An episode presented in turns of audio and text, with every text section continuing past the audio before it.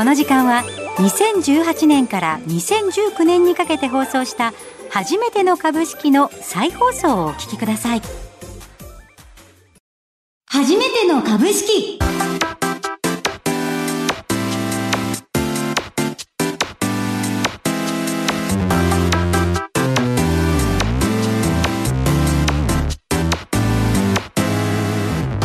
リスナーの皆さんこんにちは。飯村美希です。今日も頑張っていきましょう。先生はこの方です。財産ネット企業調査部長藤本信之さんです。毎度相場の黒髪こと藤本でございます、はい。今日なんかあったかいですよね。あったかいですね。今日1月のあごめんなさい。2月の4日の月曜日なんですが、20度近くあのー最高気温があるということでなんかコート着てると暑いっていう感じですよね。本当ですね、はい。このままぐーんと春に向かってってくれるといいんですけれなんどか明日はすぐ寒くなるようなんで、はいちょっと季節の変わり目、でイんンフルエンザがすごく流行ってるので皆さんもちょっとお気をつけくださいっていうはい、どうぞご自愛いただければなと思います。この番組は株式投資について気にはなっているんだけれど始め方がわからない。そんなマーケット超初心者でも楽しく学べる株式投資のいろはを毎回レッスン形式でお届けしていきます。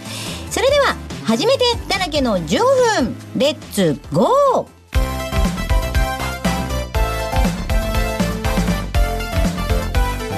株式レッスン one、two、three それでは藤本さん、今日もレッスンよろしくお願いいたします。今日のテーマは、確定申告です。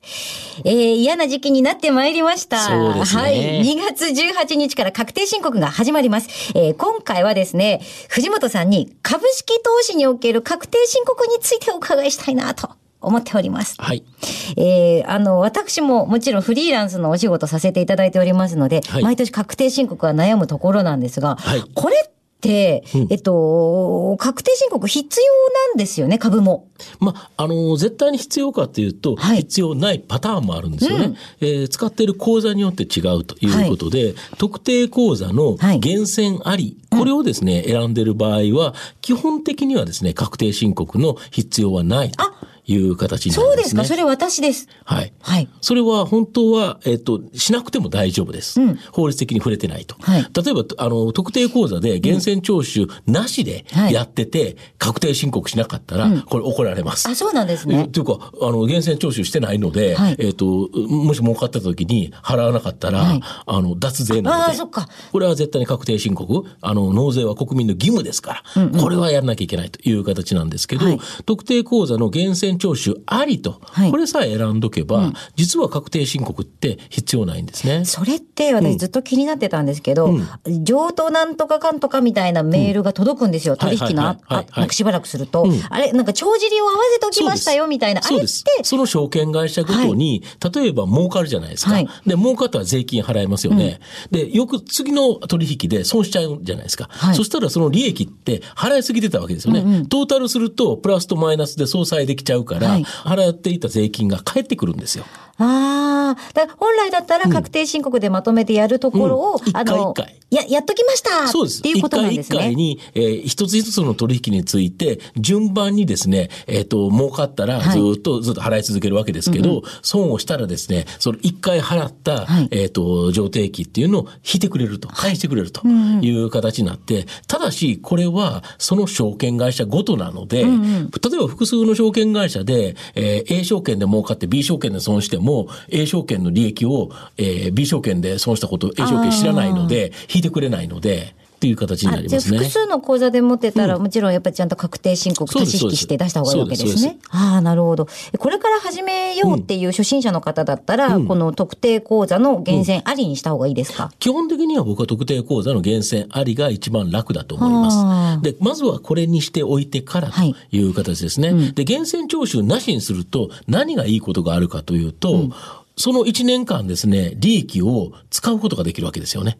要は、翌年の3月15日までに確定申告して税金払いなさいということなので、えっと、もう一回利益取られちゃってたら、2割、20%ちょっと取られるじゃないですか。それを、実は取引に使うことができますよね。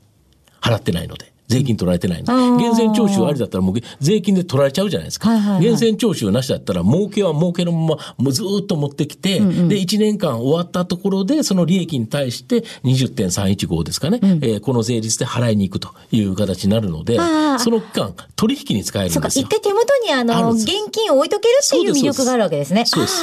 だから大きな金額を売買される方は、結構、その2割って大きいですから、利益の2割はね。なるほどです。うんうん、これはだから結構それに、そのために使う方っていうのはおられますけど、ただやはり通常の場合はですね、源泉徴収ありではい選ぶという形でしょうね。シンプルに取引ができますよ、はい。ということですね。うんうんうんあとなんか雑所得とかああいうのってなんか20万円超えると、絶対そうだ、あの、利益が20万円超えるとって言うじゃないですか。ということなんで、はい。逆に言うと20万円以下だったら、はい。源泉徴収ありでですね、はい。本来終わってた場合、例えば10万円しか儲かってなかった場合、はい。この場合はですね、申告すれば、確定申告すれば取り返すことができますし、あともう一つ重要なのは、損をした場合。はい。実際今回、井村さんは少しマイナスになっちゃった。そうなんですね。はい。今回、あの、こう確定申告やりますよって話もらったので、一応、あの、なんて言うんでしたっけ、電子交付書面っていうんでしたっけ、はいはいはいあれプリントアウト一年間の取引ではいはい。はいそれで、あの、特定口座年間取引報告書っていうのがはい。出てたので、うん。見たら、ん。えっと、私は昨年ですね、はい。2万375円のマイナスだったようです。残念と。学学士と いう形なんですが、ただこの2万375円は、はい。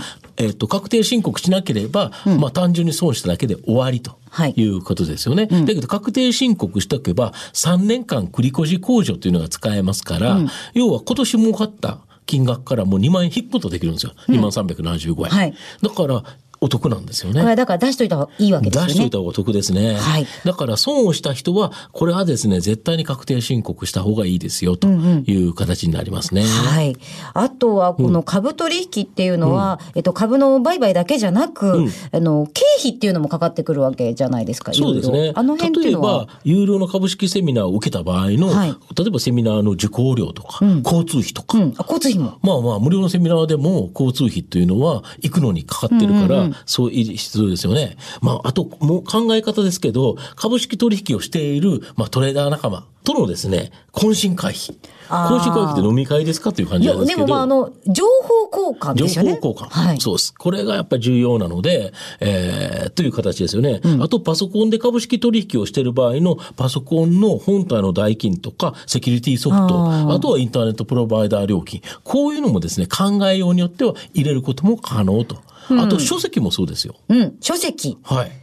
書籍といえば私たちすごいホットな話題があるんじゃないですか？そうです。初めての株式っていう、まあ本が後で、あの、少し言いますけど、これを買った時のですね、代金もちゃんと書店でもらった領収書を残しておけばということですね。なるほど。いや、もう確定申告の時期っていうと、もう1年間のレシートをバーッと見るような時期に入ってきますけど。すね。まあ3本当に月15日になると、ギリギリでですね、やっぱ3月次とやんなきゃいけないなと思いながら、ずーっとやんなくて、最後、あの、ほぼ徹夜に近いような状態で、はい必死にエクセルに、えー領収書を打ち込むという作業があるんですね。私もです。はい、皆さんは、あの、なるべく計画的にどうぞ、皆さんで一緒に頑張っていきましょうね。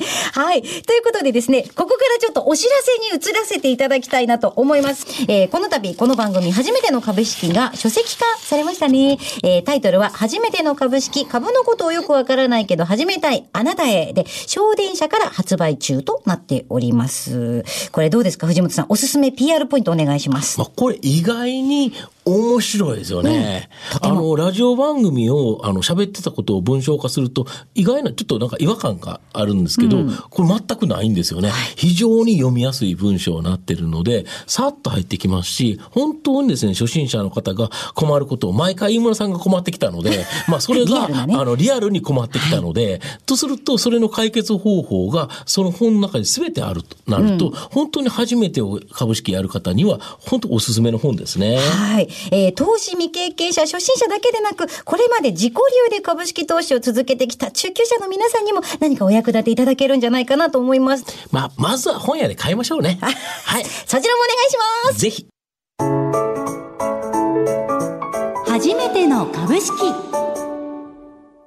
さて、て、ではですね、はい。ここから私、売買報告をちょっとさせていただきたいなと思います。はい。えー、ずらずらっといきますね。うんうんうん。えー、1月21日、はい。えー、証券コード2158、うん。えー東証マザーズ上場、フロンテオさん、こちらはい。AI 関連のはい。銘柄です。こちらを813円で200株購入させていただきました。はえー買ったこの日、上髭の長い陰線で引けた後、ずるっと下がりまして、でも、その後ちょっと、横ばい。うん、横ばいで微増するかなと思ったので、うん。なんとそのまま持ち越しました。はい。で、ただ心配だったので、1月24日の木曜日に770円、こちらはだいたいマイナス4300円で、うんうんうん100株だけ売りまして、100株持ち越して、その後もみもみ動き続けて、えー2月4日の14時15分現在、772円ですね。まあ、ぼちぼち、ちょっと高値で買っちゃったかなっていう感じはしますようね翌日もうドスンですからね。そうなんですただそこから横横で動いてるので、まだ、えっ、と、期待できるとは思いますけどね。いい材料もちょっと聞こえてきた感じそうですねですよね。はいで、ただ2月14日に決算が出るので皆さん様子見なのかしらっていう。そんな感じですよね。ただ手前で買われてないっていうことは、まあ僕はプラスで取っていいのかなっていう気がしますけどね。ありがとうございます。はいでは、続きまして、1月28日ですが、こちら、証券コード3905データセクション。こちら、東証マザーズの銘柄です。はいこちらも AI 関連です。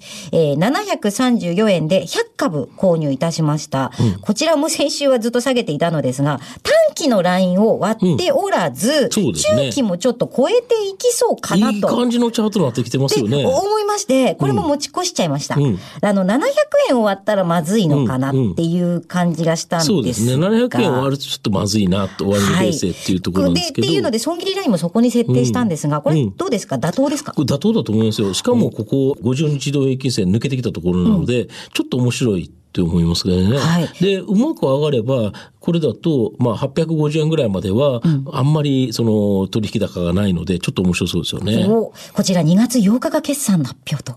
まあ、ちょっとここも期待したいなというところでしょうねそこまでに上がってれば、売るかどうか悩ましいところでしょうね。うん現在上がってた場合ね754円でプラス20円ぐらいのところに来ております。はいで、あともう一つ、週末あたりからまたキャッシュレス関係のニュースが盛り上がってますよね。うんうんうんうんで、インテリジェントウェーブがまた気になってまして、ではい今上がってきてるんですよ。うん確か。2月6日が決算なんですけど、こういう直前プレイって良くないんでしたちょっと微妙なところで、直前に買われてるやつはちょっと危ないかもしれないですね。そうなんですね。うん、直前で買われてるっていうのはやっぱり決算期待っていう形なので、期待通りのものだったら材料出尽くし、はいで、期待以上、とんでもなく良かったら当然上がるんですけど、とんでもなく良いっていうことはかなりレアなんで、で、逆に決算がいまいちだったらボロボロに売られるんで、ちょっと怖いところでしょうねど。その辺はちょっとチャートまた見つつ、吟味していきたいところになるんですかね。そうですねはい、かしこまりました。以上、ご報告でございました。えーこちらでご紹介させていただきました銘柄は、本当に私個人の考えとなりますので、実際の投資のご判断どうぞ皆さんでよろしくお願いをいたします。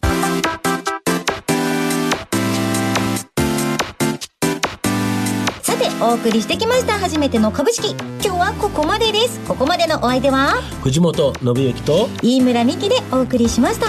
たくさんの初めてが、分かるようになる15分間。来週もお楽しみに初めての株式。今日もお聞きいただきましてありがとうございます。え私も2年前の自分を思い出しますね、えー聞き直ししていると意外と忘れてることも多いですね。えーさてこの番組ですが全55回分を週1回のペースで1年間放送配信していく予定です。投資をまだやったことがない方も初心者の方も経験者の方だってもう一度聞きたくなる場面ってあると思うんですよね、えーそこでおすすめなのはいつでも好きな時に繰り返し聞けるポッドキャストです。ラジオ日経初めての株式番組ウェブサイトそれからアップルや Spotify などからもお聞きいただけます。そしてもう一つおすすめさせてください。この番組なんと書籍化もされているんです。2019年に小電社から発売された初めての株式株のことをよくわからないけど始めたいあなたへを読んでいただきますと図解もありますしより理解が深まると思います。書籍版初めての株式に興味がある方は番組ウェブサイト右のバナーから書籍のページにアクセスしてみてください。それでは次回もお楽しみに。